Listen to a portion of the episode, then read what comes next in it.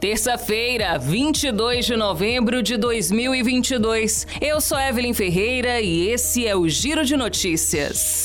A Agência Nacional de Vigilância Sanitária liberou nesta segunda-feira o uso pediátrico do medicamento Remdesivir no tratamento da Covid-19. Agora, crianças podem passar a usar o remédio, mas o local de aplicação segue restrito aos atendimentos hospitalares e não é possível adquirir o medicamento em farmácias.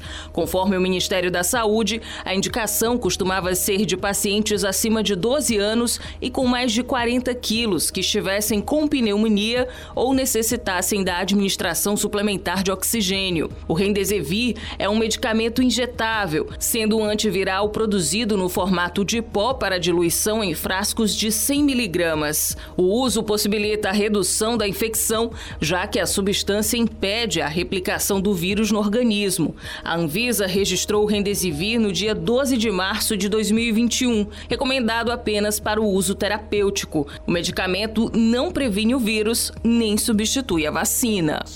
O Ministério da Educação anunciou nesta segunda-feira que o resultado da edição deste ano do Exame Nacional do Ensino Médio, Enem, será divulgado no dia 13 de fevereiro de 2023. O gabarito oficial do exame, porém, será liberado já nesta quarta-feira, às 6 horas da noite.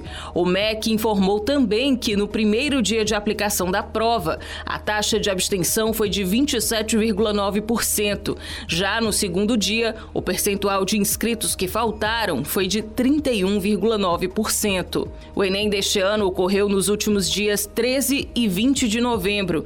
Se inscreveram para o exame quase 3 milhões e 400 mil estudantes de todo o país. Adesão que está entre as menores registradas desde que a prova passou a ser uma das principais portas de entrada para a universidade no Brasil.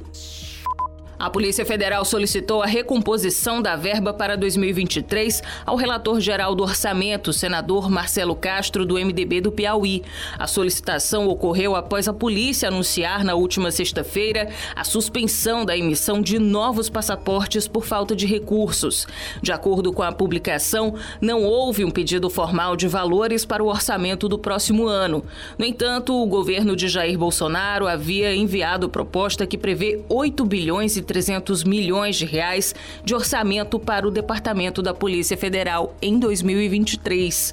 Alegando a restrição orçamentária, a Polícia Federal anunciou na última semana que não confeccionaria mais passaportes aos brasileiros. Segundo a nota da corporação, a medida decorre da insuficiência do orçamento destinado às atividades de controle migratório e emissão de documentos de viagem. Ainda não há informações sobre a data em que o serviço voltará a ficar disponível. O Giro de Notícias tem produção de Igor Silveira. A sonoplastia, Edinho Soares. Essas e outras notícias você confere no gcmais.com.br.